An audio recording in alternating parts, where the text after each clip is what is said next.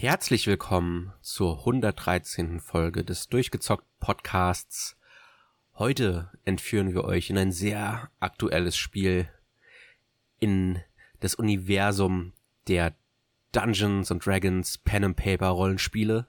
Allerdings würfeln wir diesmal nicht mit echten Würfeln, sondern mit digitalen Würfeln, denn es zieht uns nach Baldur's Gate in Baldur's Gate 3 von Larian Studios, nicht von BioWare, die ursprünglich für die ersten beiden Teile verantwortlich waren. Aber ein bisschen äh, Geschichtskurs bekommen wir sicherlich gleich von meinem Mitmoderator, den Thomas. Hallo Thomas. Ja, hallo Maurice und hallo liebe Zuhörerinnen und Zuhörer. Es freut mich heute wieder dabei zu sein und das bei einem meiner Lieblingsthemen, nämlich äh, Rollenspielen. Und ähm, ja, Baldur's Gate 3 ist der dicke Elefant, der dieses Jahr im Raum steht. Ähm, ein Spiel, wo, glaube ich, viele drauf gewartet haben, insbesondere weil es ja eine lange Kickstarter-Phase bei dem Spiel gab, wo man schon hätte hereinspielen können, wenn man es denn gewollt hätte. Und ähm, ja, äh, wie du schon gerade gesagt hast, äh, Larian Studios haben äh, das Spiel von äh, BioWare quasi übernommen. Die hatten die Ehre, hier den dritten Teil zu machen. Und ich glaube, das ist schon was Besonderes, denn der Name Baldur's Gate steht eigentlich bei Spielern schon im Zusammenhang mit Premium-Rollenspiel. Ähm, da führt kein Weg dran vorbei. Es ist ja eine wirklich alte Marke ähm, im Rollenspielsektor und äh, hier ist ja die Besonderheit, dass eben die Original Dungeons and Dragons Regeln schon immer benutzt wurden. Ein Spiel, was äh, in Deutschland sicherlich bekannt und auch sehr beliebt ist. Ich glaube mittlerweile sogar das beliebteste Rollenspiel. Es hat das schwarze Auge, zumindest von den Spielerzahlen. Da gab es mal so Umfragen zuletzt ähm, überholt.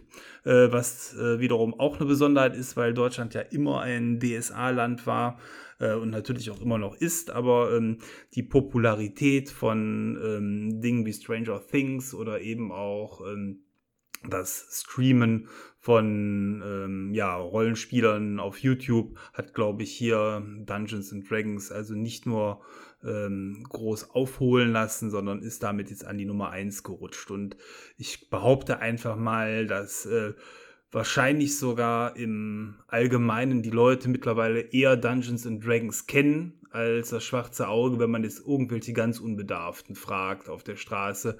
Äh, oder wie schätzt du das ein, Maurice? So Gab es da nicht neulich auch den Film zu?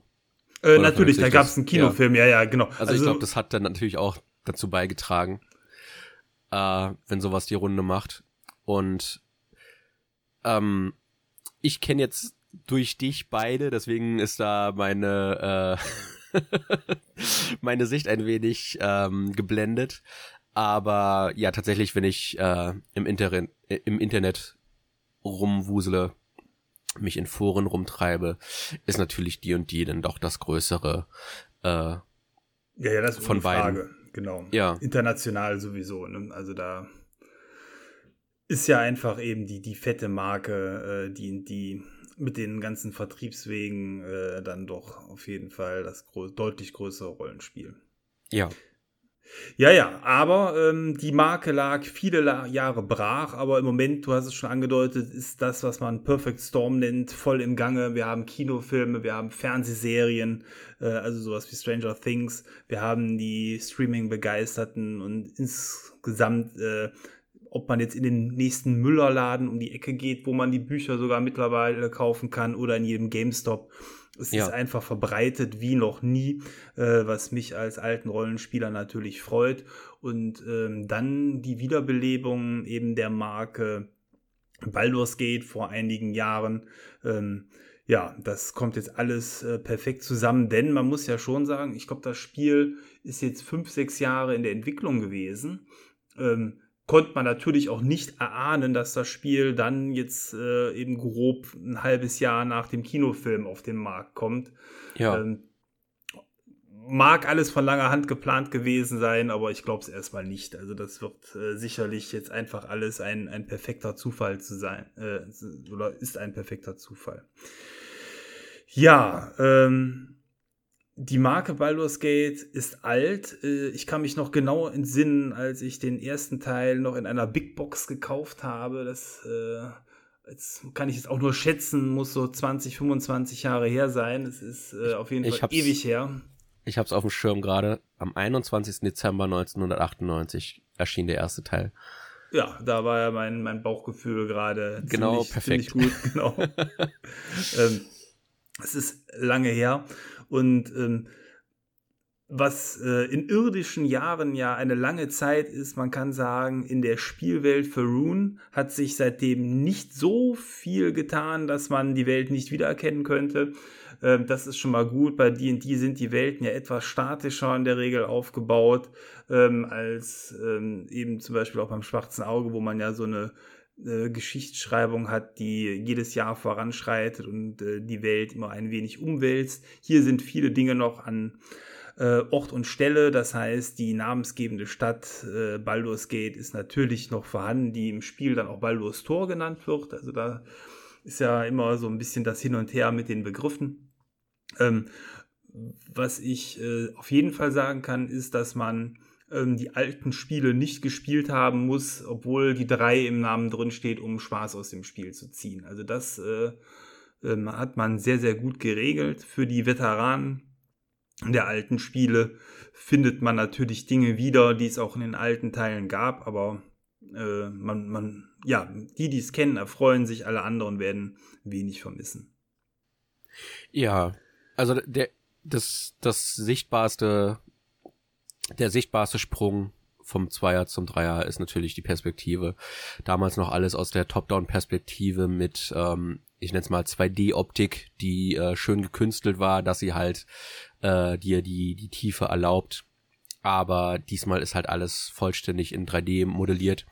Und ähm, das Spiel ist diesmal auch direkt für die Konsolen mitkonzipiert. Ähm, die Enhanced Edition von den ersten beiden Teilen haben es ja dann auch irgendwann auf die Konsolen geschafft. Aber ich glaube, ein großer Vorteil ist dann natürlich durchaus für den Dreier, wenn sowas direkt äh, von Anfang an mit äh, in das in das Brainstorming da äh, eingeflossen wird, weil ich glaube, die Steuerung ist ja sowas, was bei den Spielen immer etwas schwierig ist. Und ich weiß, dass du da ähm, zwischen beiden hin und her gesprungen bist. Was, worauf können sich Spieler, die das demnächst dann auch auf Konsole zocken können, worauf müssen sie sich da vorbereiten, wenn sie sowas noch nie gespielt haben? Ja, das ist äh, die gute Frage, worauf äh, Konsolenspieler sich vorbereiten ähm, können. Denn ähm, das Spiel selber, du hast gerade gesagt, ich habe es am PC gespielt. Ich kann erstmal grundsätzlich sagen, am PC spielt es sich ähm, hervorragend, anders als andere Spiele, die ja zuletzt auch für den PC herausgekommen sind, wo man hätte denken können, dass die optimiert sind, äh, wie zum Beispiel das äh, letzte Star Wars Spiel, was ja eine mittlere Katastrophe war, wo es jetzt irgendwie sechs Monate gedauert hat, bis da ähm, das Spiel jetzt durchgepatcht ist oder auch ja. Harry Potter, was am Anfang ganz, ganz furchtbar war. Ähm, hier läuft vom Start weg sehr, sehr gut. Man merkt im Spiel die lange Kickstarter-Phase an, insbesondere in den ersten zwei Akten, wo das Spiel sehr, sehr sauber ist. Im dritten äh, hat schon die Presse berichtet, gibt es vereinzelt Bugs und ich kann jetzt von mir selber auch sagen, auch ich habe da ein, zwei Bugs gesehen, aber eben in der Größe des Spiels jetzt nicht so, dass es furchtbar störend ist. Ähm, was ich aber jetzt schon sagen kann, ist, dass ähm, auf meinem PC, der relativ leistungsstark ist, ähm, im dritten Akt die Framerate dann auch in der großen Stadt Baldur's Gate auf jeden Fall äh, sich halbiert hat. Äh, was ich nicht weiß, wie das auf Konsolen dann läuft. Also da bin ich mal wirklich gespannt, wie da die Frames auf Konsole dann aussehen. Ja. Ähm, ähm, aber du warst eher beim Thema Steuerung. Ähm, das Spiel ähm, kann flüssig zwischen äh, Maus und Tastatur und Gamepad hin und her äh, gewechselt werden am PC. Also die Möglichkeit hat man. Ähm, das Spiel hat die Besonderheit, dass wenn man mit Maus und Tastatur spielt, einen gewissen Aufbau des Bildes und der Menüs hat. Und in dem Moment, wo man auf das Pad wechselt, friert das Spiel eine Millisekunde ein, aber so, dass man es kurz merkt.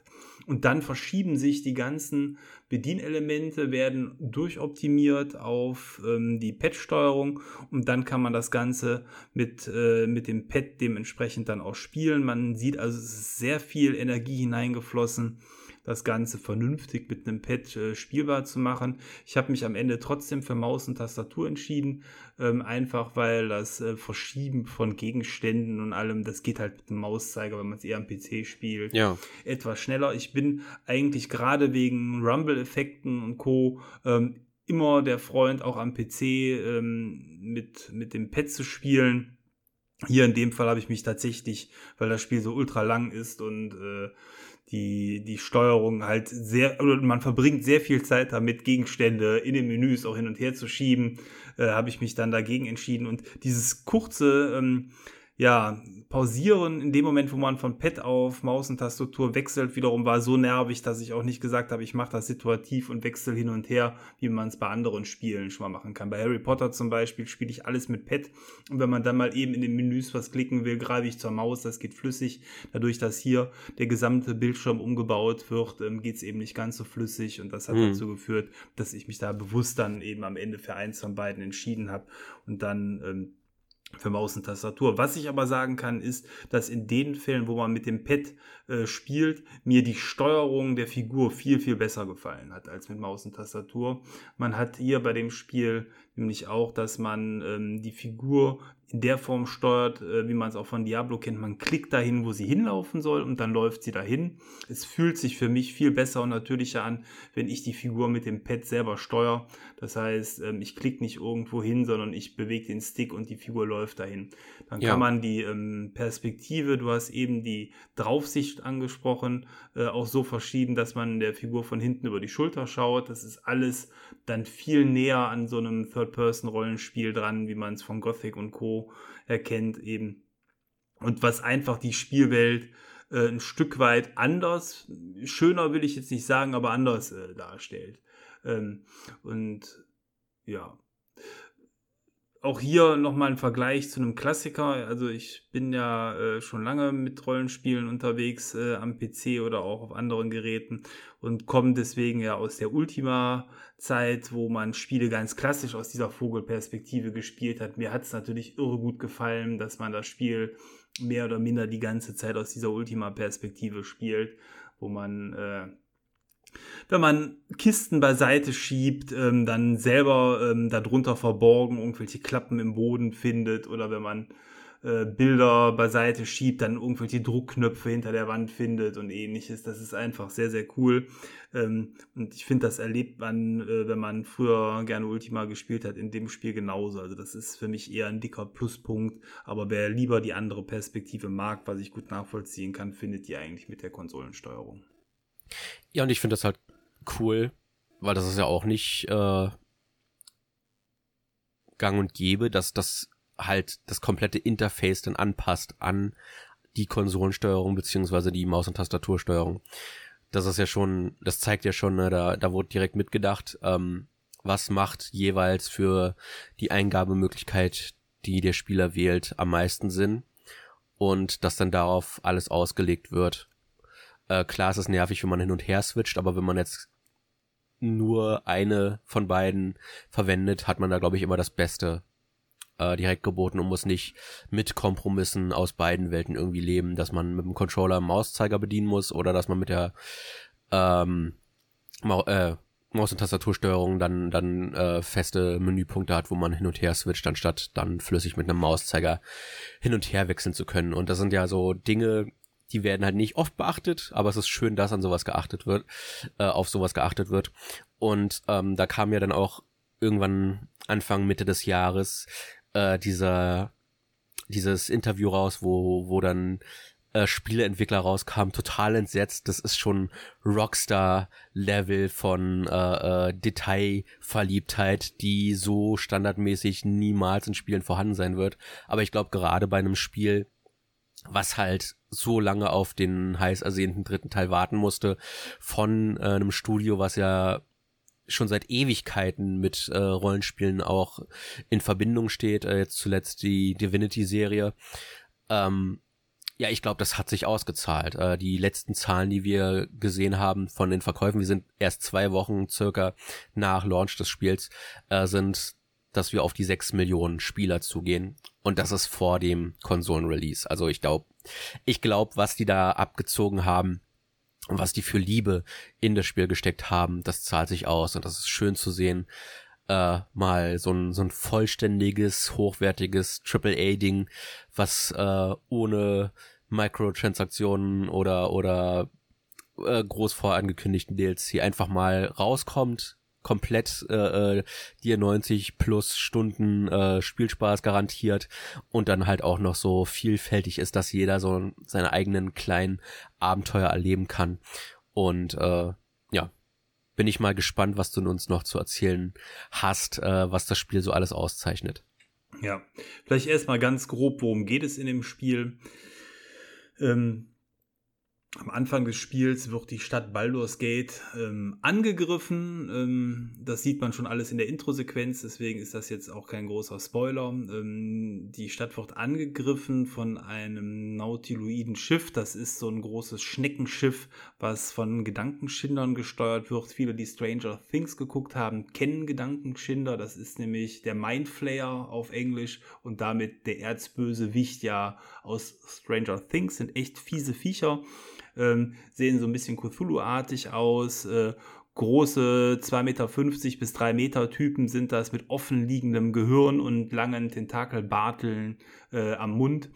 Äh, sehen also schon fies und bedrohlich aus und äh, dieses Schiff fliegt über die Stadt, sammelt Menschen ein, weil wie ähm, pflanzen sich Gedankenschinder fort, sie pflanzen sich fort, indem sie andere Humanoide einsammeln, diesen Larven äh, implementieren oder einpflanzen und dann aus der Larve wiederum heraus wächst dann irgendwann im Körper des ähm, Gekidnappten ein weiterer Gedankenschinder heran, um das mal so vereinfacht darzustellen.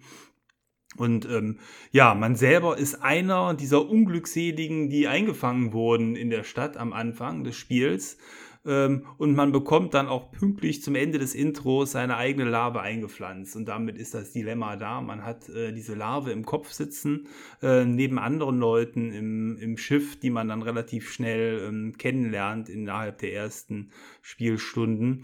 Und ähm, das Bewusstsein ist da, dass äh, diese Larven dazu führen, dass man in der Regel innerhalb von wenigen Tagen, ich glaube fünf oder sieben, sagt das Spiel, ähm, selber zum Gedankenschinder wird. Und damit fängt eine Uhr für einen an zu ticken. Man will versuchen, diese Larve aus dem Kopf herauszubekommen, äh, was einem dadurch äh, zumindest ermöglicht wird, wenn man äh, dieses Schiff äh, ja, schafft zu verlassen. Ähm, es führen bestimmte Umstände dazu, dass das Schiff äh, auf, ja, oder in der Welt Faroon dann an anderer Stelle auf den Boden kracht und ähm, damit beginnt dann die große Suche nach der Heilung. Also es ist eigentlich eher eine, was heißt egoistisch angetriebene Story-Motivation, aber es ist zumindest eine sehr persönliche Queste, weil man eben weiß, die Uhr tickt und äh, man muss versuchen, diese Larve loszuwerden. Darum geht es sich in dem Spiel erstmal grundsätzlich, um dann im Verlauf der Story einfach was Gewaltiges zu schaffen. Da will ich jetzt am Anfang des Podcasts auch noch nicht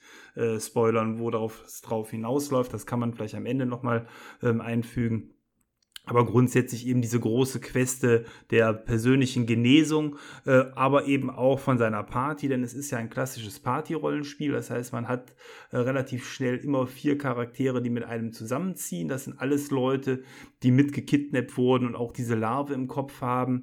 Und ähm, ja, also diese Gruppe wird dadurch zusammengeschweißt, obwohl die Charaktere für sich genommen sehr, sehr unterschiedlich sind. Und äh, insbesondere eben die fertigen Charaktere sehr stark geschrieben wurden. Ähm, man hat die. Du wolltest gerade was sagen.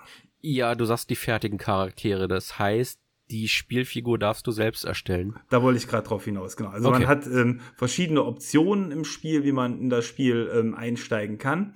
Ähm, die empfohlene Variante, und nachdem ich es jetzt gespielt habe, kann ich das auch nur noch mal bestätigen. Kurzer Schritt zurück, ähm, bei Divinity zum Beispiel 1 und 2 wählst du fertige Charaktere aus und das Spiel hat sich super damit gespielt, mit diesen fertigen Charakteren die Story zu erleben. Ähm, ich bin fester Überzeugung, dass im ersten Durchlauf das Spiel mit einem eigenen Charakter hier, auch wenn man es von Divinity anders gewohnt ist, der wirklich deutlich bessere Weg ist. Insofern okay. habe ich also auch einen eigenen Charakter ähm, für mich dann gebaut. Man hat die Auswahl aus den typischen Dungeons and Dragons 5. Edition Charakteren, also ob man da jetzt einen Krieger, einen Mönch, einen Kleriker, einen Barbaren, äh, einen Magier oder einen äh, Hexer oder was auch immer machen will, einen Mönch, das ist einem selber überlassen. Ähm, was man selber wählt, bestimmt so ein bisschen natürlich, wen man später an, an anderer Stelle noch in die Party sinnvollerweise mit aufnimmt, weil wenn du selber jetzt einen Heiler wählst, wäre es wahrscheinlich unclever, nachher noch einen zweiten Heiler mitzunehmen. Ähm, bei einer Damage-Klasse sieht es anders aus. Äh, Damage kann man immer gebrauchen, aber eigentlich sollte man schon so diese typische Zusammenstellung, das heißt, einen Schlösser knacken, einen Dieb, einen Magier, idealerweise vielleicht einen Heiler und einen Damage Dealer haben, äh, wobei ich sagen kann, ich habe das Spiel ohne Heiler gespielt. Ich habe es äh, quasi komplett mit zwei Damage-Dealern, einem Magier und einem, einem Dieb dann durchgezogen. Was du daran, hast dich dann auf Tränke verlassen oder? Genau, ich habe mich auf Tränke verlassen müssen und ähm, es gibt im Spiel eine Mechanik, wo man, ähm, das nennt sich Rasten, äh, kennt jeder Dungeons and Dragons Spieler, dann auch wieder zu, zu Kräften kommt, muss man halt relativ viele Ressourcen in der Spielwelt sammeln, um dann dementsprechend dann auch rasten zu können. Man braucht Lebensmittel, um rasten zu können. Ähm, aber das ist kein Problem. Man macht eh alle Kisten auf, wenn man da, äh, sage ich mal, interessierter, wacher Spieler ist. Und dann nimmt man einfach die Lebensmittel auch mit. Insofern war das überhaupt kein Thema. Kann man also machen. Ist höchstens innerhalb der Kämpfe ähm, etwas schwieriger, weil man ja während des Kampfes dann nur über Tränkeheilung bekommt. Und das ist eben die Ressource, ist tatsächlich teuer, beziehungsweise selten vorhanden. Ja, aber das gibt dir ja schon wahnsinnig viele Möglichkeiten. Äh, vor allem, wenn du halt sagst, du, du solltest dir, also ich würde es dann wahrscheinlich machen. Ich bin jemand, der ist interessiert an dem Spiel, aber der halt mit Dungeon, Dungeons and Dragons an sich gar nichts anfangen kann. Ähm, mir dann so eine eher standardmäßige Party zusammenzustellen. Wie viel Möglichkeiten hast du denn? Also wie viele Charaktere hast du getroffen, die du deiner Party hättest zufügen können? Ja, ähm, die Frage direkt zu beantworten, ich kann es nur schätzen. Ich sage jetzt einfach mal so neun oder zehn Charaktere waren es, die man hätte reinpacken können. Da ist von allem was dabei. Ähm, aber noch einen Schritt zurück. Also neben der Möglichkeit, eben diesen Charakter selber zu machen, kann man dann auf die Charaktere, die man findet, das sind die anderen Leute, eben die diese Larven auch haben, ähm, kann man auch direkt selber wählen. Du kannst also sagen, du willst zum Beispiel Astarion, der, der Elf, Elfendieb sein, das kannst du machen. Ähm, dann hat aber das ganze Spiel seine Motivation und das verändert das Spiel schon nochmal grundlegend ähm, im Gegensatz zu dem Charakter, den du selber frei kreierst, weil da hast du ja deine eigene Motivation, die du auch im Verlauf des Spiels dir dann selber vielleicht bastelst oder auf der, aufgrund von Antworten zusammenfügst. Und das andere ist eher ein festgeschriebener Charakter. Und insofern ist schon äh, der Unterschied eben gravierend, ob du einen eigenen Charakter nimmst oder eben den festgeschriebenen, wo du dann auch seiner Motivation im Idealfall nur folgen musst. Ähm, ja. ähm, wenn du selber einen Charakter machst, dann kannst du ihm dabei helfen, seiner Motivation zu erfüllen oder auch nicht, weil das teilweise auch sehr egoistische äh, Motivationen sind, diese, diese vorgeschriebenen Charaktere ähm, mit sich bringen, was auch dazu führen könnte, dass man ähm, das als falsch empfindet, diesem Weg folgen zu müssen weil einfach das dann vielleicht einem zu egoistisch erscheint. Wenn du, wenn die Motivation von einer Figur eigentlich ist, quasi äh, ich sag jetzt einfach mal so, so, auf eine gewisse Art und Weise äh, alles andere auszurotten und selber der Herrscher zu werden äh, ist, dann muss das vielleicht äh, nicht mit deiner eigenen Motivation übereinkommen. Deswegen fühlt sich das dann falsch an. Und die dritte Spielweise ist, das ist so ein Mischkonstrukt, das nennt sich ähm, The Dark Urge, das dunkle Verlangen. Ähm, da machst du dir selber den Charakter. Du kannst auch da einen vorgefertigten nehmen, ähm, der dieses Dark Urge ist, oder du machst dir den Charakter selber. Ähm, und der ist äh, der typische Charakter mit Gedächtnisverlust. Das heißt, okay. ähm, der hat eine festgeschriebene Geschichte und die ist echt dunkel. Das heißt, das dunkle Verlangen, das ist so eine Art Massenmörder, den man da spielt. Äh, und stelle ich mir auch sehr interessant vor, wenn man nochmal einen zweiten Lauf macht, den zu wählen, weil das einfach super krass sein soll. Der bringt auch andere Gruppenmitglieder um und der nimmt quasi immer die Arschloch-Antwort. äh, aber das ist auch nicht die Empfehlung für den ersten Lauf, weil es einfach das Spiel dann in eine Richtung lenkt, die von der Erfahrung her ganz anders ist als äh, eben das, wie es vielleicht erstmal von den Autoren für den ersten Lauf gedacht ist, was aber schon zeigt, man kann das Spiel also mindestens zweimal gut spielen, wenn man will, oder anspielen äh, und hat wirklich äh, dann sehr viel Spielzeit fürs Geld bekommen. Ja. Und was es anders macht ähm, als viele andere Rollenspiele, diese Talentproben, die deine Fähigkeiten auf die Probe stellen. Also hast du zum Beispiel, ich weiß gar nicht, was es für, für Dinge gibt in, in Dungeons and Dragons, die Schlösser, du kannst. Schlösser knacken hast du viel. Ne? Das ist ja zum Beispiel ein so ein Ding oder eben Wahrnehmung, wenn du irgendwelche Geheimgänge entdecken willst. Ja, das wird meistens in den Spielen so gelöst, dass das halt im Hintergrund berechnet wird. Ne? Du klickst es an und dann sagt dir das Spiel, hast du es geschafft oder nicht. Und das ist, äh, um das näher an das Spiel zu bringen, das hattest du mir neulich gesagt, das fand ich sau, sau geil, dass sie das implementiert haben. Äh, bist du diesmal selbst der Würfelnde? Und äh, klar, im, im Endeffekt ist da auch nur ein Zufallsgenerator, der das dann dir vorspielt, aber du hast so das Gefühl, ähm, der, der PC der, der dir gerade die Geschichte erzählt, gibt dir jetzt die Würfel in die Hand und sagt, dann würfel mal aus, ob du diese Talentprobe schaffst. Und ich glaube, auch wenn das natürlich aus der Spielwelt rausnimmt an sich, die Rollenspielerfahrung macht es dadurch, glaube ich, deutlich stärker. Ja, also ähm, ich behaupte einfach mal, es gibt kein anderes Computerrollenspiel, was näher an der Erfahrung ist, wie man Rollenspiel am Tisch spielt, als dieses Spiel. Äh, das macht einmal dieses Würfeln, also alle Proben werden in einer virtuellen Würfelschale gewürfelt. Man hat sogar den Eindruck, je nachdem, wo man den Würfel anklickt, da kriegt man irgendwann ein Gespür für, würfelt man den aggressiver, schneller oder etwas sachter, so wie man, wenn man selber würfelt, ja auch schon mal den Würfel pfeffert oder so ein ja. bisschen leichter würfelt. Das kann man damit äh, beeinflussen. Ähm, das Spiel zeigt ja an, wenn im Hintergrund gewürfelt wird. Es ist ja zum Beispiel so, wenn du in einem Tischrollenspiel einen, einen Raum erkundest ähm, und da gibt es was zu entdecken, dann sagt der Spielleiter, würfel mal auf Wahrnehmung. Und dann würfelt man und dann geht die Probe daneben und dann findest du nichts. Du weißt aber in dem Moment eigentlich, da hätte es was gegeben. Ähm, der Rollenspieler sieht dann darüber hinweg, weil er das als Teil der Erfahrung ansieht. Das heißt, da wird er nicht krampfhaft so lange weiter genörgelt, bis man es dann doch gefunden hat, auch wenn die Probe ja. daneben gegangen ist. Das akzeptiert man als Spieler.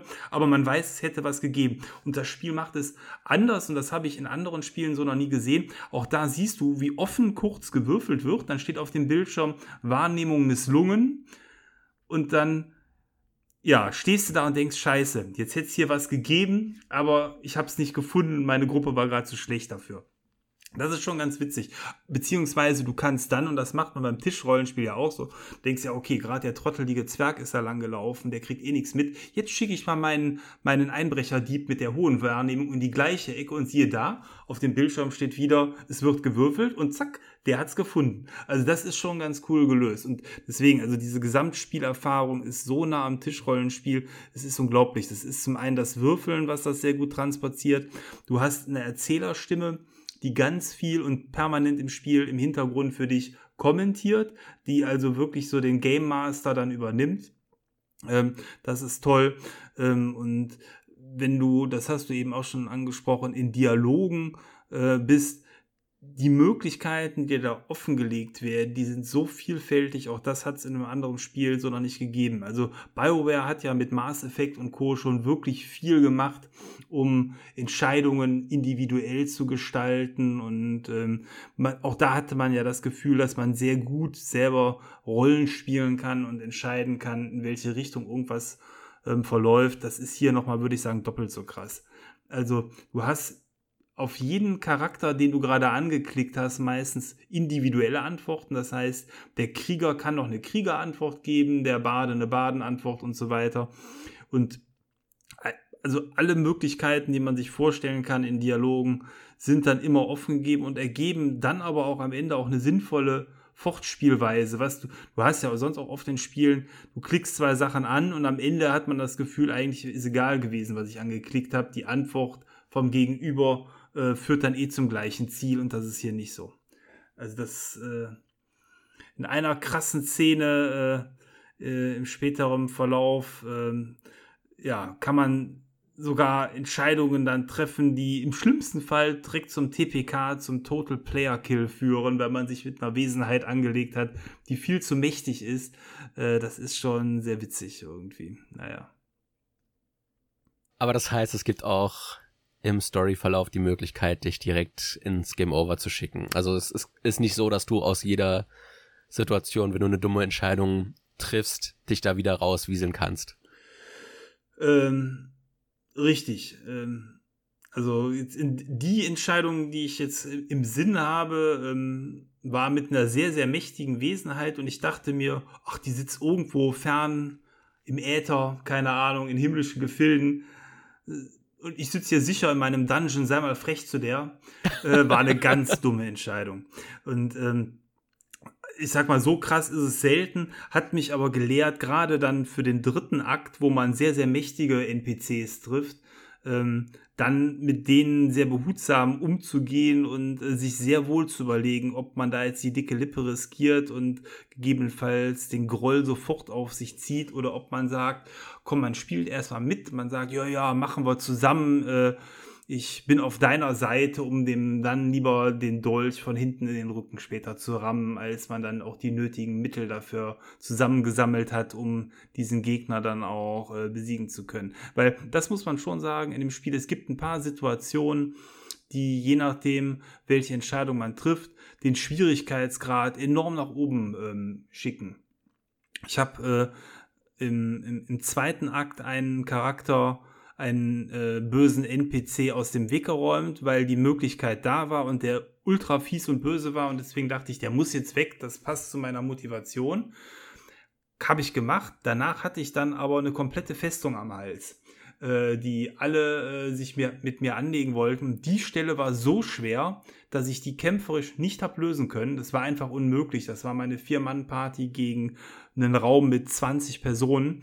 Und ich dachte mir, okay, wenn das Spiel mir jetzt die Möglichkeit aber gibt, diese scheinbar sehr dumme Entscheidung zu treffen, die ich getroffen habe, dann kann nicht die Lösung sein, dass das hier ein Game-Breaking-Moment ist, wo ich nicht mehr weiterkomme. Es muss eine andere Möglichkeit geben als den Kampf, um dieser Situation zu entgehen. Und siehe da, ich bin so lange dann um diese Festung drumherum geschlichen, um dann einen, äh, sag ich mal, sehr abgefahrenen, aber geheimen Weg äh, in die höheren Etagen zu finden, wo man dann die Story vernünftig weiter fortsetzen konnte. Und dann im Nachgang war dieser Kampf dann umgangen, der vorher quasi eigentlich zu einem Gameblocker geworden ist. Ähm, dadurch, dass ich das Spiel jetzt sehr, sehr schnell gespielt habe, ich habe für, also ich habe es innerhalb von 14 Tagen ab Release durchgespielt mit gut 90 Stunden, ähm, was glaube ich, A, ein irres Pensum ist und hätte ich nicht Urlaub gehabt, hätte das auch nicht geklappt. Aber ähm, das hat dazu geführt, dass es im Internet auch keine wirklichen Tipps oder Hilfestellungen gab, weil einfach alle entweder wie, wie die Irren am Zocken waren, die genauso weit waren wie ich, oder äh, eben, ähm, wenn es beschrieben war, nur die ersten äh, Abschnitte des Spiels wirklich gut beschrieben waren. Und ich habe eigentlich zu der Szene, wo ich dann da hängen geblieben war, auch nur den Hinweis gefunden, dass da irgendeiner diesen Kampf mit vier, fünf Stunden Spielzeit und Abspeichern quasi nach jedem Kampfschritt geschafft hat. Und da dachte ich mir, nee, so einen Scheiß mache ich nicht. Also es ist so A, super nervig. Und ähm, ich will jetzt auch nicht jeden Würfelwurf aufs Optimum optimieren, was man natürlich machen kann. Man kann immer safen im Spiel. Das heißt, wenn du vor einer Attacke ähm, saves und der Charakter kann, sagen wir mal, drei bis 40 Schaden machen und da kommen dann nur 10 heraus, könntest du neu laden und sagen, ich warte eher auf ein Ergebnis von 30 bis 40. Ähm, aber das fand ich auch nicht gut. Insofern fand ich es dann aber umso belohnender, dass es diesen Secret-Weg äh, in das obere Gemach gab, um dann der Sache ähm, zu entfliehen. Und ich glaube, so Geschichten, die ich jetzt hier gerade erzähle und zum Besten gebe, die kann jeder, der das Spiel länger gespielt hat, zum Besten geben, weil einfach jeder irgendwann Entscheidungen trifft, die äh, besondere Begebenheiten hervorrufen. Ja, und das ist das, was ich vorhin meinte mit diesem Rockstar Games Level an Detailverliebtheit, an Optionen, an Möglichkeiten. Die haben auch eine irre Zahl an möglichen Enden in den Raum geworfen. Und ich vermute mal, sie meinen damit, ja, ich, ich vermute mal, sie meinen damit, dass manchmal auch nur ein Satz anders ist oder so. Aber allein die Tatsache, dass halt wirklich alle deine Entscheidungen, alle Herangehensweisen, die du an die Problematiken, die das Spiel dir vorwirft, äh, vorgenommen hast, dass, da das Spiel auch drauf reagiert, dass es nicht sagt, nee, wir wollen jetzt aber, dass das so passiert. Ähm, das finde ich einfach wahnsinnig beeindruckend. Und äh, wie gesagt, ich bin jetzt nicht so der, der große äh, Rollenspieler-Mensch, äh, was vor allem Computerrollenspiele angeht, aber alle Beschreibungen, die ich von dem Spiel gehört habe, die klingen einfach so, als müsste ich dem auch mal eine Chance geben. Und äh, ja, ich habe da, ich habe da tatsächlich richtig Bock drauf. Ja. Ich glaube, das kann man auch sagen. Ähm, ich habe mit dem ersten Akt, der vielleicht 20, 30 Stunden gedauert hat, schon so viel Spaß gehabt, ähm, dass ich sage, wenn man es nicht durchspielt, so what? Äh, dann hat man eben eine gute Zeit bis dahin gehabt. Also ich glaube, egal wie, wie weit man in dem Spiel spielt, ähm, man hat da eine, eine, sehr, sehr gute Erfahrung und ähm, alle Mechaniken sind auch von Anfang an im Spiel drin. Also allein für diesen ersten Akt, der super durchgepolished ist, da gibt es so viele Möglichkeiten. Also man hat in dem Spiel, in, in dem ersten Akt, ähm, ähm, das ist jetzt so eine Art Mini-Spoiler, ähm, zwei große Fraktionen. Das ist einmal eine Elfensiedlung und ein Goblindorf. Und ähm, die beiden liegen im Clinch. Und wie man damit umgeht, wem man hilft, wie man denen hilft, ähm, das ist schon alles so ausdifferenziert. Also ähm, man, man kann sich mit beiden Fraktionen im Endeffekt verbünden. Man, man kann Mittelwege treffen, man kann Anführer töten, man kann bis hin zum Genozid, glaube ich, äh, der gesamten Fraktion äh, sich dran beteiligen. Das ist schon äh, sehr, sehr wild und deswegen, also auch wenn man nur den ersten Akt spielt, ist man da, glaube ich, schon gut bedient. Und es gibt, also fast jedes Haus irgendwie hat nachher noch, wenn man sucht, einen Keller und nicht selten ist in so einem Keller dann ein Dungeon, der dich drei Stunden beschäftigt. Das ist echt irre. Äh, also suchen und sich umschauen wird dermaßen belohnt in dem Spiel. Und da ist da natürlich auch ganz vieles optional. Also es ist jetzt nicht so, dass man sagt, okay, äh, wenn ich diesen Dungeon jetzt nicht gefunden habe, dann kann ich das Spiel nicht lösen. Nee, dann hast du halt diesen Dungeon, der aber wirklich toll ist und das ist kein Standardding. In vielen anderen Spielen würdest du sagen, ja gut, dann hast du ja nochmal zehn Räume, drei Orks, die man erschlagen muss. Nee, so ist das nicht. Jeder, jeder Ort hat seine eigene Geschichte und es ist wirklich mit so viel Liebe zum Detail gemacht. Ich komme ins Schwärmen. Äh, ja, aber das ist auch schön, weil das ist halt nicht mehr gang und gäbe. Die nee äh, Bethesda-Rollenspiele werden ja seit Fallout 3 oder Skyrim, eins von beiden, dafür kritisiert, dass sie die Rollenspielaspekte ähm, nach und nach wenig runterschrauben. Und ähm, Witcher hat das auch sehr gestreamlined, äh, vor allem weil halt auch der dritte Teil dann auch für die Konsolen mit konzipiert wurde. Ich glaube, es ist ganz einfach wahnsinnig erfrischend für jemanden wie dich, der schon seit 20, 25 Jahren halt solche Spiele spielt, einfach mal von der Komplexität wieder was zu haben, was halt an die Level, äh, also an, an den Detailgrad eines äh, Spiels aus Ende der 90er, Anfang der 2000er wieder rankommt, weil halt vieles gestreamlined wurde.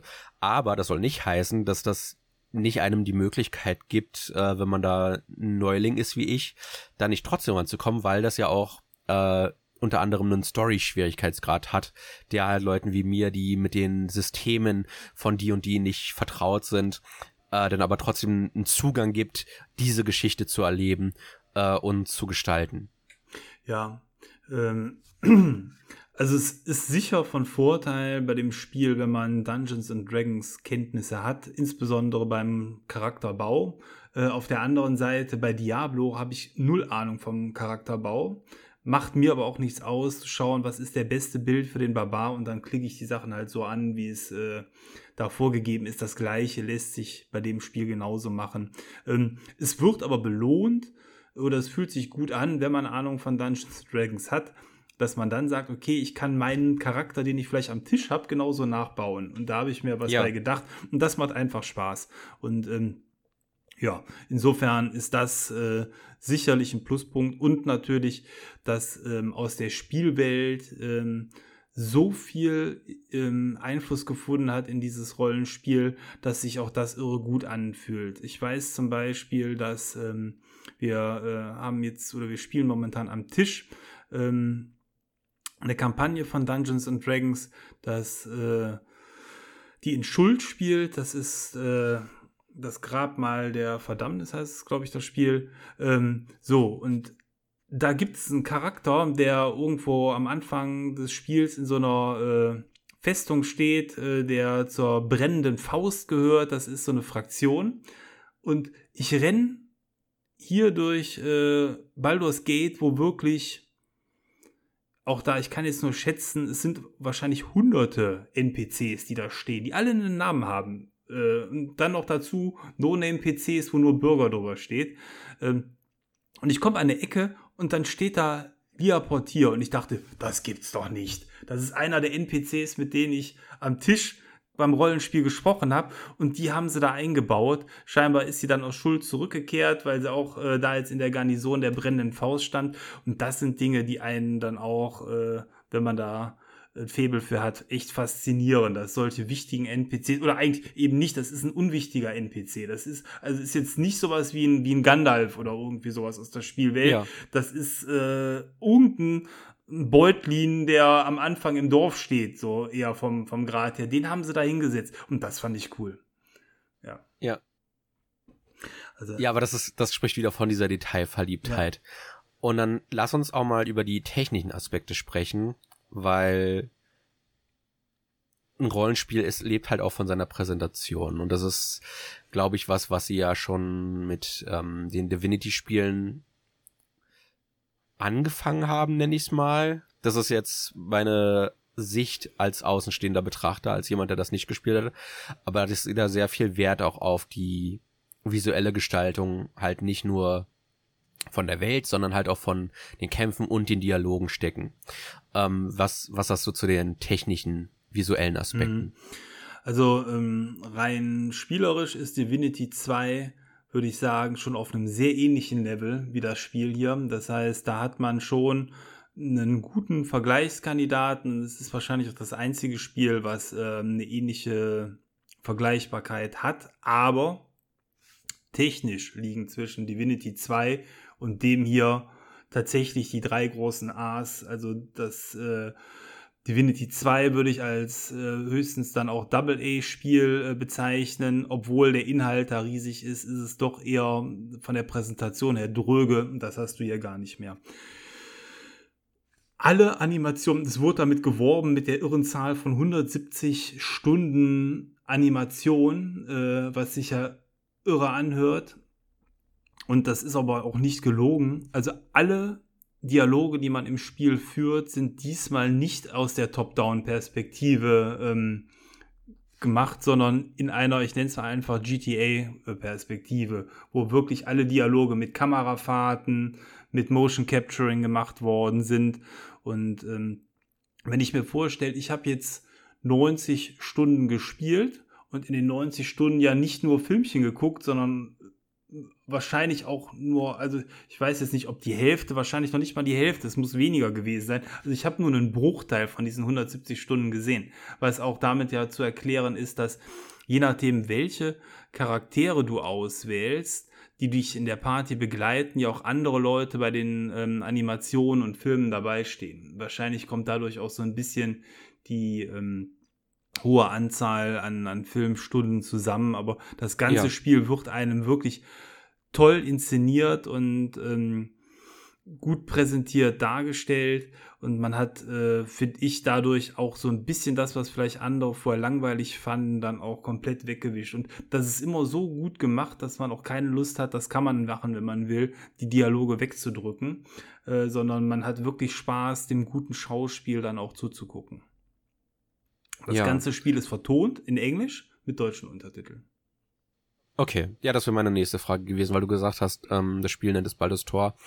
Aber gut, dann hast du. Was ich verstehen kann, äh, ähm, du sagst zwar Triple A, aber was wir immer beachten müssen, ist, dass es halt wie du schon gesagt hast, ne, über Kickstarter und ähm, Early Access hauptsächlich finanziert wurde.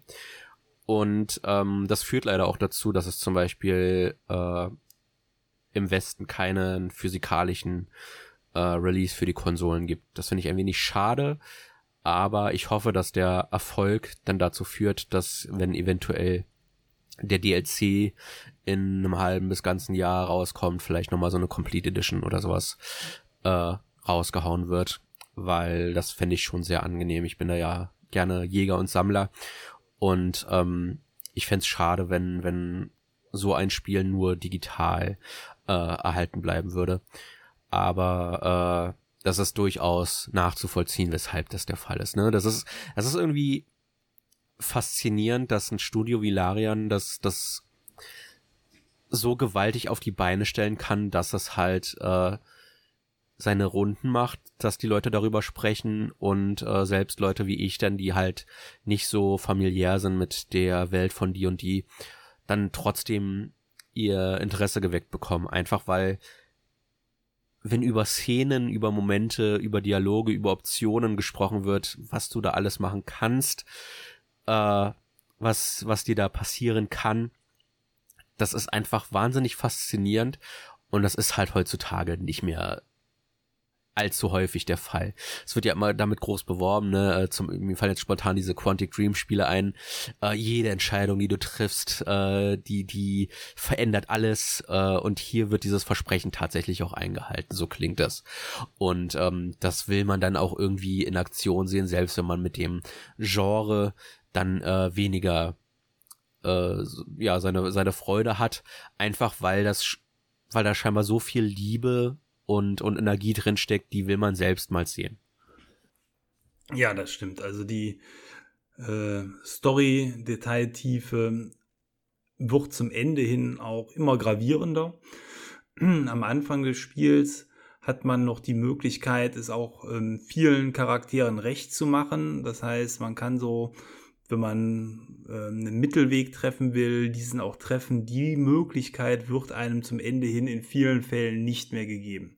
Das heißt, du musst Entscheidungen treffen äh, und wirst dabei immer gewisse Fraktionen oder Personen auch aus deiner Gruppe ähm, verärgern, weil der eine sagt, als, als fingiertes Beispiel, ähm, derjenige muss getötet werden, der andere sagt, der muss gerettet werden. Und damit äh, sitzt du zwischen den Stühlen ähm, und musst dich entscheiden. Und manche Dinge sind sogar so weit tragend, dass du sagst, okay, wenn ich das jetzt mache, äh, verkaufe ich meine Seele an einen Teufel oder ähnliches. Das will man dann vielleicht mit seinem Charakter auch nicht machen. Auch wenn es, ich sag mal, äh, für das Spiel vielleicht sogar eine easy, äh, den, den easy Weg ähm, dann generieren würde, weil der Teufel einem ein Geschenk macht, was äh, so mächtig ist, dass man damit gewisse Dinge umschiffen kann. Aber will man die Seele von seinem Charakter, den man jetzt schon so lange begleitet hat, einfach dann an einen virtuellen Teufel verkaufen? Also ich wollte es nicht.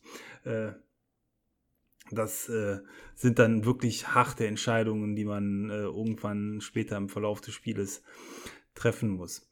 Ähm, der Soundtrack des Spiels äh, ist im Übrigen auch überragend. Also ähm, der Soundtrack äh, passt sich immer an. Der war schon bei Divinity gut und ist bei dem Spiel auch gut. Du hast äh, Stücke, die sind rein instrumental. Du hast Stücke, die mit Gesang sind. Insbesondere bei äh, im späteren Verlauf, bei Bosskämpfen wird's äh, richtig toll. Je nachdem, dann ist, äh, dann singen sogar die die die Charaktere quasi mit. Äh, im, im Hintergrund. Ähm, das ist äh, sehr atmosphärisch, das Ganze. Also wenn man da Spaß an Soundtracks hat, sollte man sich den auf jeden Fall auch über die, ähm, ja, nicht Collectors Edition, aber über die Elite Edition des Spiels sichern. Kostet ein Zehner mehr. Wer ähm, per Kickstarter das Ganze gebackt hat, äh, kriegt sowieso.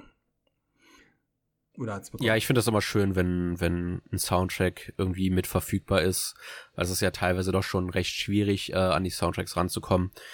Und ähm, ich sag mal, ein Zehner mehr ist es dann auch wert. Vor allem, weil du gesagt hast, äh, es ist ja nicht das Einzige, was beiliegt, sondern dass du auch so Charaktersheets hast, ne, wo du dann mit den Figuren aus dem Spiel tatsächlich auch im Pen und Paper äh, agieren kannst, unter anderem. Ja, und ein dickes 160 Seiten spoilerndes Artbook, also da sollte man so richtig es durchblättern, äh, mit Verstand gucken und die Texte lesen, wenn man im Spiel schon tief drin ist oder es vielleicht sogar durchgespielt hat.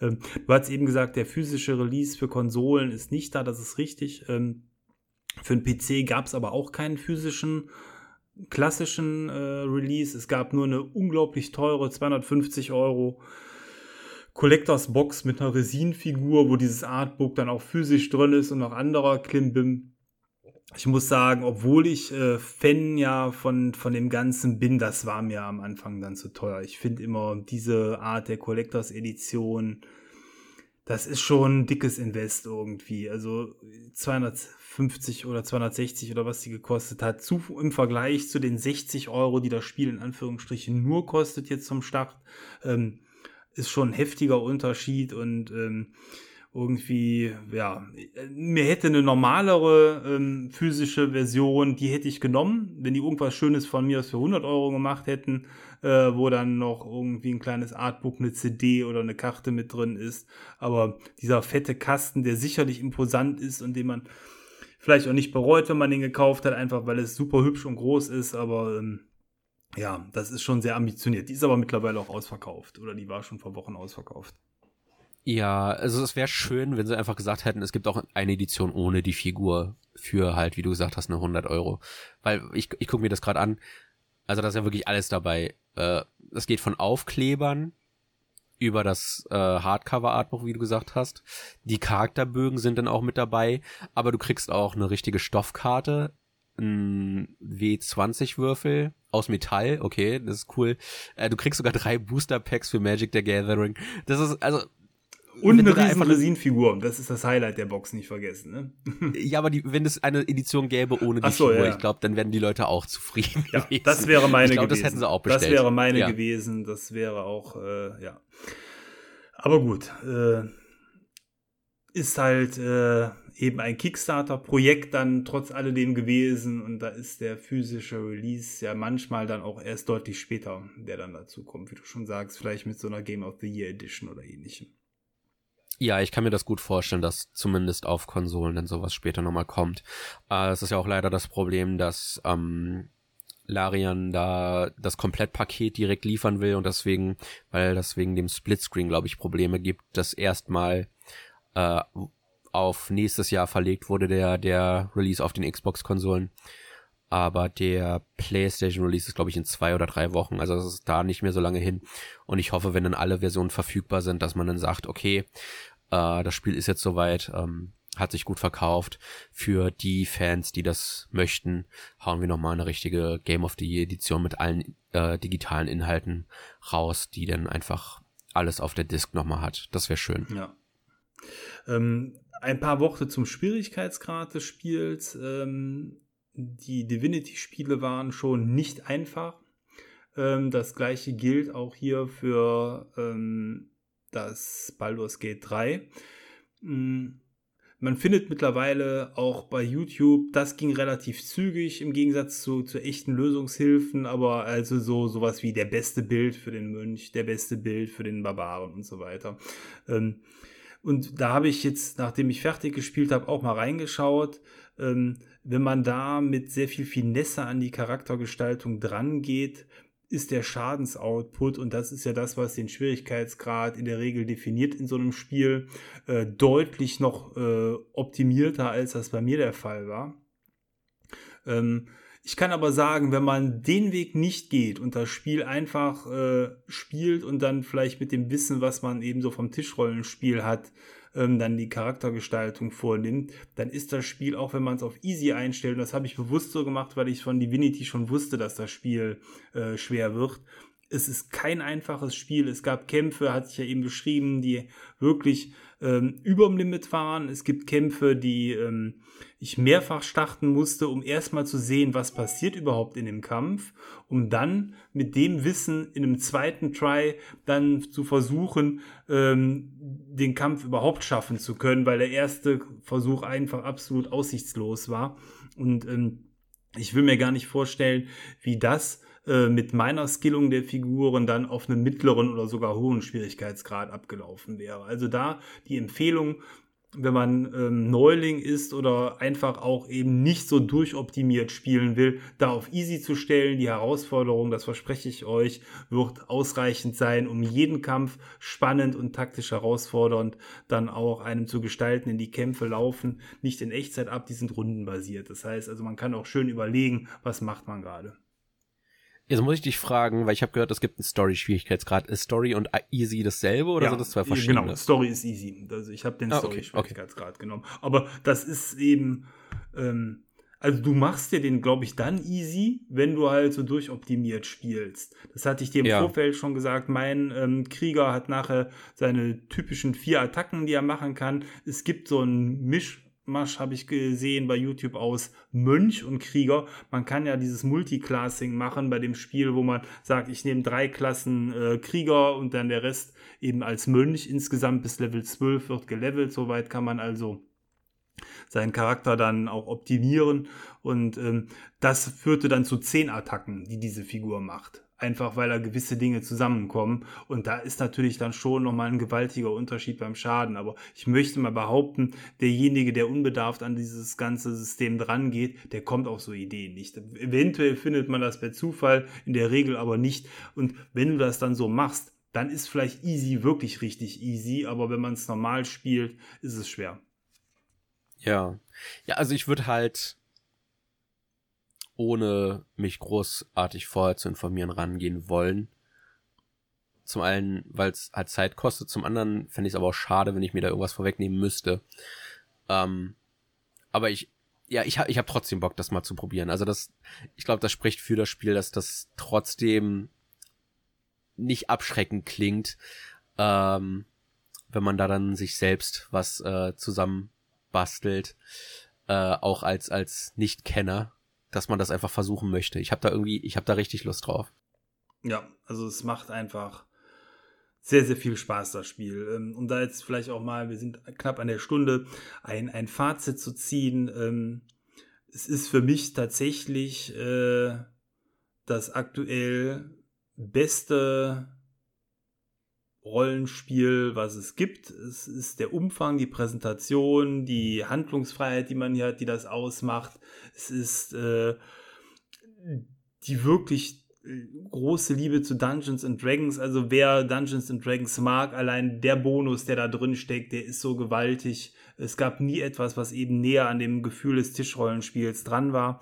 Und ähm, es ist für mich das erste Spiel, auch was tatsächlich so bis zum Ende hin diese Detailverliebtheit aus Ultima 7, von denen ich hier schon seit vielen Jahren erzähle, wie sehr mir das gefällt, die das äh, auffängt. Jetzt hat Ultima 7 für mich immer noch äh, diesen Nostalgiebonus, aber wenn man ehrlich ist, ist äh, Baldur's Gate 3 wahrscheinlich äh, also mindestens auf Augenhöhe oder eben besser, weil natürlich die Präsentation in den letzten Jahren ja dann doch ein wenig vorangeschritten ist. Ähm, es ist einfach das perfekte Rollenspiel und das spiegelt, glaube ich, auch der Metascore und die Kritik, die man momentan überall findet, wieder. Die GameStar hat die Höchstnote ihrer Laufbahn vergeben. 95 Prozent momentan noch wegen der leichten Bugs in Level 3 ähm, abgewertet, aber es ist einfach aus meiner Sicht eben das Rollenspiel, an dem sich alles andere in der Zukunft messen muss. Äh, wenn man ein klassisches Party-Rollenspiel mag. Ein Elden Ring, was ja auch unter dem ähm, Begriff Rollenspiel läuft, ist natürlich ganz anders gestaltet. Ähm, kann man auch nicht wirklich vergleichen, aber wer äh, eine klassische Rollenspielerfahrung sucht, da ist das hier einfach die, die Benchmark. Ja, und das ist doch verrückt in einem Jahr, wo so viel auch an Rollenspielen erscheint, dass dann ausgerechnet das äh, gekickstartete Spiel, was zugegeben natürlich auch auf einer sehr äh, bekannten Marke dann äh, aufliegt, aber dass das dann halt so aussagekräftig ist und einfach alles richtig macht, was es sich vornimmt. Und äh, ich glaube, nicht nur der Erfolg, sondern auch dein, dein Fazit gibt dem, dem Spiel recht, dass da Larian genau die richtigen Entscheidungen getroffen hat, um Baldur's Gate 3 zu diesem ja, Spektakel zu machen, was es letzten Endes geworden ist. Ja. Die, die Frage ist jetzt vor allen Dingen für alle, die es äh, gespielt haben und begeistert waren, wie geht's weiter? Denn ähm, zumindest ähm, Baldur's Gate 1 und 2 haben ja eine ganze Zahl von weiteren Dungeons and Dragons Rollenspielen nach sich gezogen, weil die Engine auf einmal da war. Ähm, eben sowas äh, wie Icewind Dale damals oder das Torment.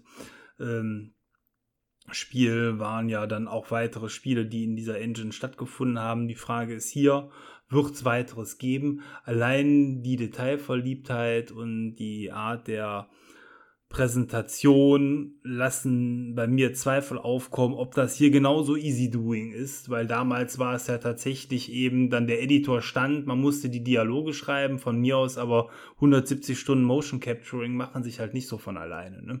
Also das ist, ja. äh, ähm, ich könnte mir vorstellen, dass es irgendwann eben nochmal was in der Form gibt, vielleicht, äh, oder in der Engine, ähm, dann in einem kleineren Umfang, also ob da jetzt mal so eben schnell etwas, was hier über sechs Jahre gewachsen ist, ähm, nochmal neu herauskommt, ich weiß es nicht. Äh, viele spekulieren ja momentan im Internet, ähm, wie es weitergeht. Also ich wäre da eher vorsichtig, ob da tatsächlich sich sehr schnell ein, ein Nachfolger oder sei es auch nur ein Add-on einfindet, weil äh, man muss hier auch nochmal sagen, ähm, die D&D-Charaktere werden ja immer mächtiger mit steigendem Level und das Spiel endet hier auf Level 12. Das ist auch ein typisches Level für eine Kauf-D&D-Kampagne als Buch, wenn man das am Tisch spielt. Weil alles, was danach folgt, macht die Charaktere nachher so mächtig, dass die sich äh, eben annähernd mit Göttern messen können. Ob man das dann so, also die Frage ist halt, welche Voraussetzungen hat man dann fürs weitere Spiel, wenn da noch mehr Level reinkommen? Ähm, oder startet man was ganz Neues, dass man wieder bei Level 1 startet? Ich weiß es nicht. Mal, mal, mal gucken, wo, wo da der Hase hinläuft. Ja, also Larian selbst haben gesagt, dass sie als nächstes was Kleineres machen wollen, was ich auch verstehen kann. Oh ja, oh ja. ähm, die Frage ist halt nur, äh, ich denke schon, dass noch Patches zumindest kommen werden. Und äh, es ist jetzt auch nicht untypisch für die Vorgänger gewesen, dass sie äh, Erweiterungen bekommen haben, dass da vielleicht ein äh, Add-on irgendwann mal erscheint. Aber mir wäre es halt trotzdem schön, dass man zumindest an einem gewissen Punkt sagt, weil erfolgreich ist es. Also es ist jetzt nicht so, dass es eine finanzielle Hürde wäre, glaube ich, dass man dann nochmal hingeht und sagt, okay, wir hauen jetzt nochmal so eine Complete Edition raus. Da ist alles auf der Disk und äh, das kann man sich dann auch nochmal äh, schön ins Regal stellen. Ja. Weil ich bin, also gerade von so großen Spielen bin ich nicht der größte Fan davon, äh, die dann nur digital erworben zu haben. Da habe ich immer noch so eine mentale Sperre. Und äh, ja, es wäre einfach schön, dann sagen zu können, ich stelle mir das ins Regal und ich weiß, äh, wenn ich möchte, kann ich die Disk einlegen, es installieren und spielen. Und ähm, ja, du hast ja auch von erwähnt, ne? also zumindest ein zweiter Durchlauf würde sich auch nochmal anbieten. Und ähm, einfach zu sehen, was dann noch für Möglichkeiten in dem Spiel drinne sind. Und ich glaube, sowas ist mit einer mit einem physikalischen Release dann doch nochmal etwas angenehmer. Ja, denn das Spiel ist eigentlich jetzt schon sein eigenes Add-on. Ne? Also dadurch, dass du das mit anderen Charakteren und anderen Lösungswegen dann nochmal komplett neu erleben kannst. Und ich bin mir sicher, dass da viele Dinge wirklich anders dann laufen. Ähm, da steckt das Add-on schon drin. Auf der anderen Seite kann ich sagen, ist die Story am Ende dann aber auch auserzählt. Also es ist wenig, also aus meiner Vorstellung wenig Raum, wo man sagt, da knüpfe ich jetzt an, ähm, Im Endeffekt würde man dann sowieso mit den gleichen Charakteren ein neues Abenteuer beschreiben müssen. Und warum dann nicht einfach äh, wieder bei Level 1 starten und einfach eine andere Geschichte mit anderen Charakteren erzählen? Äh, wo man dann eben vielleicht teilweise die liebgewonnenen Charaktere hier wieder vorkommen lässt. Das ist übrigens auch der Kniff, der gemacht worden ist in Verbindung zu Baldur's Gate 1 und 2. Also man trifft teilweise Figuren aus den alten Spielen wieder, wenn man die gespielt hat, äh, wird man die wiedererkennen. Selbst wenn man da nicht so äh, super Fan ist und sich unglaublich mit beschäftigt hat. Also habe ich zumindest schon Figuren wiedererkannt. Wenn man da sehr tief drin ist, hat man vielleicht sogar noch mehr gefunden. Ja. Ja, das ist das, was du vorhin sagtest, ne? Also, dass das, ich glaube, jeder kann da Zugang zu finden, aber je mehr du von dem Universum kennst und weißt und verstehst, desto mehr ziehst du, glaube ich, auch aus dem Spiel raus. Ja, ja, genau. Also zumindest eben das, was sehr beliebt war, hat man da in, übernommen und ich glaube, das äh, wird dann auch jeder, der die alten gespielt hat, wiedererkennen ist ja auch schon, äh, wenn man, ich glaube, selbst wenn man sich nicht spoilern wollte, also die Charaktere, die wieder auftauchen im Spiel, das hat man schon den ersten äh, Trailern entnommen, die sind halt wieder dabei und das macht einfach Freude, ja. Die dann auch dementsprechend nochmal jetzt schön in 3D und äh, mit allem drum und dran zu sehen. Ja. Es freut mich einfach, dass du da deinen Riesenspaß mit ja. hattest. Ja, nee, es war oder ist ein hervorragendes Spiel. Ich wünsche allen, die es jetzt auch gerade noch spielen, sehr viel Spaß damit. Ähm, es lohnt sich dran zu bleiben. Es gibt in Akt 2 äh, einen Bereich, der tatsächlich, äh, das wäre ein Kritikpunkt, leicht in Richtung nervig ging. Äh, ist eine Mechanik, dass man sich durch Dunkelheit bewegen muss und ähm, dementsprechend immer im Sichtkegel einer Fackel mit allen vier Figuren bleiben muss, was dazu führt, dass man sich nicht normal durch die Spielwelt bewegen kann. Normalerweise klickt man irgendwo hin, die Figuren laufen dahin. Das zieht mhm. die Gruppe dann etwas auseinander, äh, wenn man das so macht. Und dann kriegen direkt die, die nicht im Fackelschein stehen, es sei denn, man verteilt vier Fackeln, das kann man natürlich machen, äh, Schaden.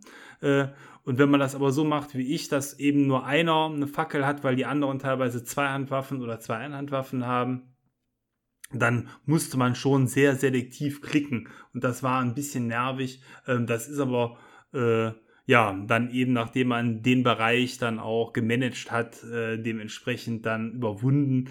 Äh, das, sage ich mal, wäre ein Kritikpunkt am Spiel.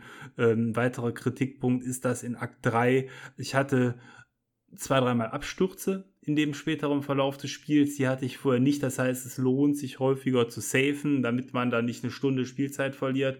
Aber das Spiel saved sowieso kontinuierlich mit. Das war jetzt an sich kein großes Problem, aber das zeigt, da ist noch ein bisschen was im Argen. Ich hatte einmal einen Charakter, der neben sich selber stand äh, ein NPC, der irgendwie doppelt in dem Laden stand und ich dachte, wer ist der andere oder ist das ein Geist oder irgendwas? Und dann dachte ich, ah, nee, das muss ein Bug sein eigentlich an der Stelle. In so einer Kneipe, der äh, Bartender stand da quasi doppelt.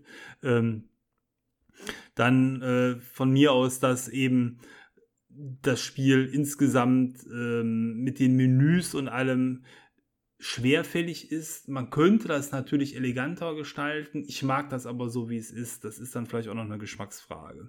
Ähm, dass jede Figur sein eigenes Inventar und Menü hat, gibt mir eben dieses Gefühl, wie damals bei Ultima, wo man äh, auch diese Beutel hatte, wo man seine, seinen Kram reingesteckt hat. Da muss man sich halt merken, dass äh, gerade der Magier das und das mit sich trägt und ein anderer Charakter das und das hat. Äh, das ist eigentlich äh, dann auch händelbar. Und ja, ansonsten, also wirklich viele Kritikpunkte gibt es bei diesem großen Spiel nicht. Ja, und das sind ja alles jetzt Dinge, die ja, ist irrelevant. Äh, durchaus ja, nachgepatcht genau. werden können. Na, also das ist äh, letzten Endes irrelevant und äh, ja. Ja, das äh, würde ich sagen, war dann unser Ausflug in die wunderbare Welt von Faerun. Das ist der, der Kontinent, wo das Ganze spielt, Baldur's Gate. Und ähm, ja, dir wünsche ich viel Spaß damit, Maurice, wenn du es irgendwann mal startest und allen Hörern natürlich genauso und derjenige, der noch dabei ist, äh, ja, dem viel Spaß bis zum lohnenswerten Ende des Spiels. Ähm, ich habe äh, 94 Stunden gebraucht, um das durchzuspielen. Ich glaube, man hätte es etwas schneller schaffen können, weil ich auch ähm, viele Seitenaspekte mitgenommen habe. Man hätte es vielleicht auch schon mit 70 plus Stunden abschließen können. Ähm, genauso gut hätte man aber auch über die 100 locker drüber gehen können. Also es gibt gerade zum Ende hin noch ein, zwei optionale Quests, die habe ich auch teilweise anprobiert äh, anprobiert heißt, ich hatte versucht, den Weg zu gehen, dann aber festgestellt, boah, da kommt am Ende aber ein knochenharter Bosskampf. Ähm, Und dann war ich mir unsicher, ob das überhaupt der richtige Weg ist, den ich jetzt gerade gehe, oder ob man besser noch ein, zwei Items vielleicht aus anderen Events sammelt, um die Figuren damit stärker zu machen. Weil bei Level 12 hatte ich eben schon gesagt, ist Schluss. Das heißt, wenn du Max-Level erreicht hast, musst du mit dem auskommen, was du hast. Ähm, ja. Und dann war es aber so, nachdem ich dann einen Weg gegangen bin, gab es kein Zurück mehr, so dieses übliche. Und deswegen sind dann da bei mir so zwei für mich eigentlich offene Enden, die ich noch hätte lösen wollen, offen geblieben. Ähm, man hätte also da, hätte man das anders gemacht oder vielleicht noch mehr Energie reingesteckt oder dieses optimierte ähm, oder die Optimierung der Charaktere anders vorgenommen, sodass diese Bosskämpfe dann für mich auch schaffbarer gewesen wären, dann hätte man da vielleicht dann noch 110 Stunden oder so drin verbringen können. Aber ich glaube, dann ist irgendwann mit einem Lauf auch gut. Ja, und ich glaube 90 Stunden, 94 Stunden. Wie du sagtest, irgendwann ist dann auch okay. Ja, ja, war dann mal Schluss nicht mal ein Euro pro Stunde, das ist okay. Kann man nicht meckern. ja, nee, sehr ja. schön. Ja, dann ähm, berichtet uns gerne äh, auf Facebook unter dem Thread hier, wo das Video, äh, das Video sage ich schon, äh, der Podcast erscheint, äh, wie ihr das Spiel gefunden habt. Äh, berichtet uns gerne auch von euren Erlebnissen. Äh, lasst uns gerne eine gute Bewertung bei iTunes. Ähm, da würden wir uns sehr drüber freuen, wenn euch der Podcast gefallen hat. Und ja, ansonsten bleibt mir auch nicht mehr viel zu sagen für diese Woche. Äh, anderes habe ich eh nicht gespielt, insofern gibt es zumindest für mich da auch kein, kein Outro. Wie sieht es bei dir aus? Nee, bei mir ist da auch nichts aktuell. Und ähm, das ist jetzt ein bisschen verspätet, aber ich möchte dann demnächst noch mit Final Fantasy 16 starten. Das ist dann mein hoffentlich Rollenspiel-Highlight des Jahres. Ja. Und bei uns die Sommerpause ist jetzt auch zu Ende. Ihr habt festgestellt, im Sommer sind etwas weniger Podcasts gekommen. Das geht jetzt wieder flüssiger weiter. Sommerpause. Am Ende haben wir auch gut genutzt, wie ihr gemerkt habt, hier mit viel Zockerei. Und insofern, ja. Äh, ja, sagen wir heute mal wieder bis bald. Der nächste Podcast sollte in zwei Wochen kommen. Bis dann. Ciao, euer Thomas. Ja, dann danke auch nochmal von mir an Thomas. Das war eine sehr schöne Folge. Also du hast mein, meine Lust auf Baldur's Gate 3 nur noch äh, verstärkt. Und ich wünsche euch auch allen Zuhörern ja ein schönes, äh, dass ihr, dass ihr viel Spaß hattet. Und äh, wir hören uns das nächste Mal wieder. Macht's gut, bis dann. Euer Maurice.